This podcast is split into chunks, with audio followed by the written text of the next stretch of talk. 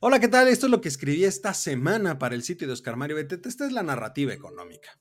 Decía el gran McCraft, cuidado con presumir que todos te dicen que sí sin dejar claro cuándo, porque ahí solo se puede quedar en ridículo. A ver, una de las principales preocupaciones del gobierno actual gira en torno al tan mencionado nearshoring, que básicamente no es otra cosa más que trasladar las fábricas del país de origen a uno cercano al mercado objetivo para abaratar los costos. Sin embargo, el anuncio más destacado que en México hemos tenido es lo que tiene que ver con la inversión de Tesla y que se ha quedado justamente en eso, en un simple anuncio. A ver, de acuerdo con la Secretaría de Economía, Tesla, la empresa de vehículos eléctricos dirigida por el señor Elon Musk, aún no ha registrado formalmente sus planes de inversión para una fábrica cerca de Monterrey. A pesar de haber anunciado una inversión que eventualmente podría llegar a los 10 mil millones de dólares en varias fases, el plan no ha sido registrado en la secretaría que está liderada por Raquel Buenrostro, quien además mencionó que existen problemas relacionados con el proyecto como la escasez de agua debido a la sequía. Lo que está claro, entonces, es que según los resultados del, tercer trimestre de la empresa, de la empresa de Elon Musk, de Tesla, es que no están listos para empezar con la construcción en el estado de Nuevo León. Entonces, ¿qué pasará con la planta de Tesla? La realidad, a usted que me ve y me escucha, es que, pues como lo he mencionado en varias ocasiones, este gobierno tiene la capacidad de alejar a los capitales. Aunque hay muchos anuncios de inversión, los empresarios solamente juegan con el gobierno diciéndoles que sí, pero no cuándo. Esta situación ya comienza a reflejarse en algunas variables económicas de nuestro país. Por ejemplo, según el indicador oportuno de la actividad económica, el IOAE, que publica el INEGI, la actividad económica en nuestro país se habría desacelerado en septiembre e incluso retrocedido en el mes de octubre. Este indicador anticipa un crecimiento del 0.14% mensual en septiembre de 2023, pero en agosto el aumento fue del 0.39%. Se empieza a ver que empieza a caer el crecimiento.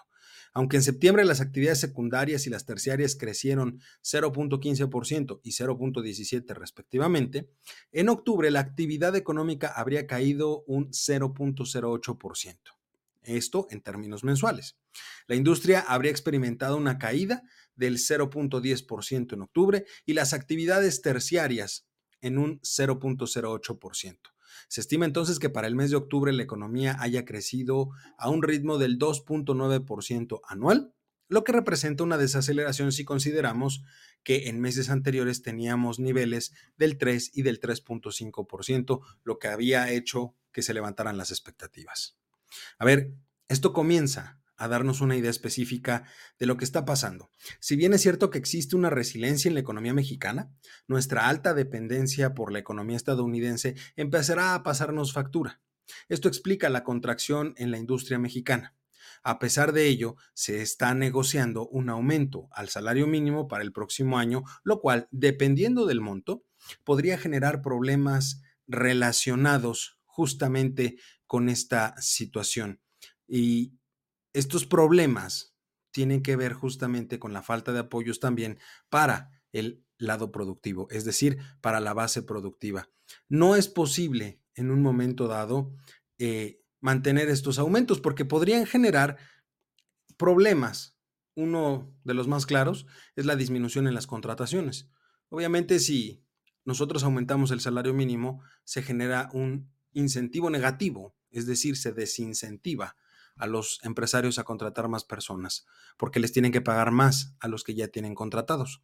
Entonces, esa situación lo único que puede hacer es desequilibrar el mercado. Hay que entender que para que esos aumentos funcionen, también se tiene que apoyar a la base productiva del país, de tal manera que tengan más estímulos y tengan más posibilidades de lograr ese equilibrio, de equilibrar los costos de producción. De lo contrario, mucho me temo que habrá pocas mejoras en el corto plazo. Habrá que estar checando los indicadores para ver cómo cerramos finalmente este año. Yo soy Eduardo López y esta fue la narrativa económica de esta semana.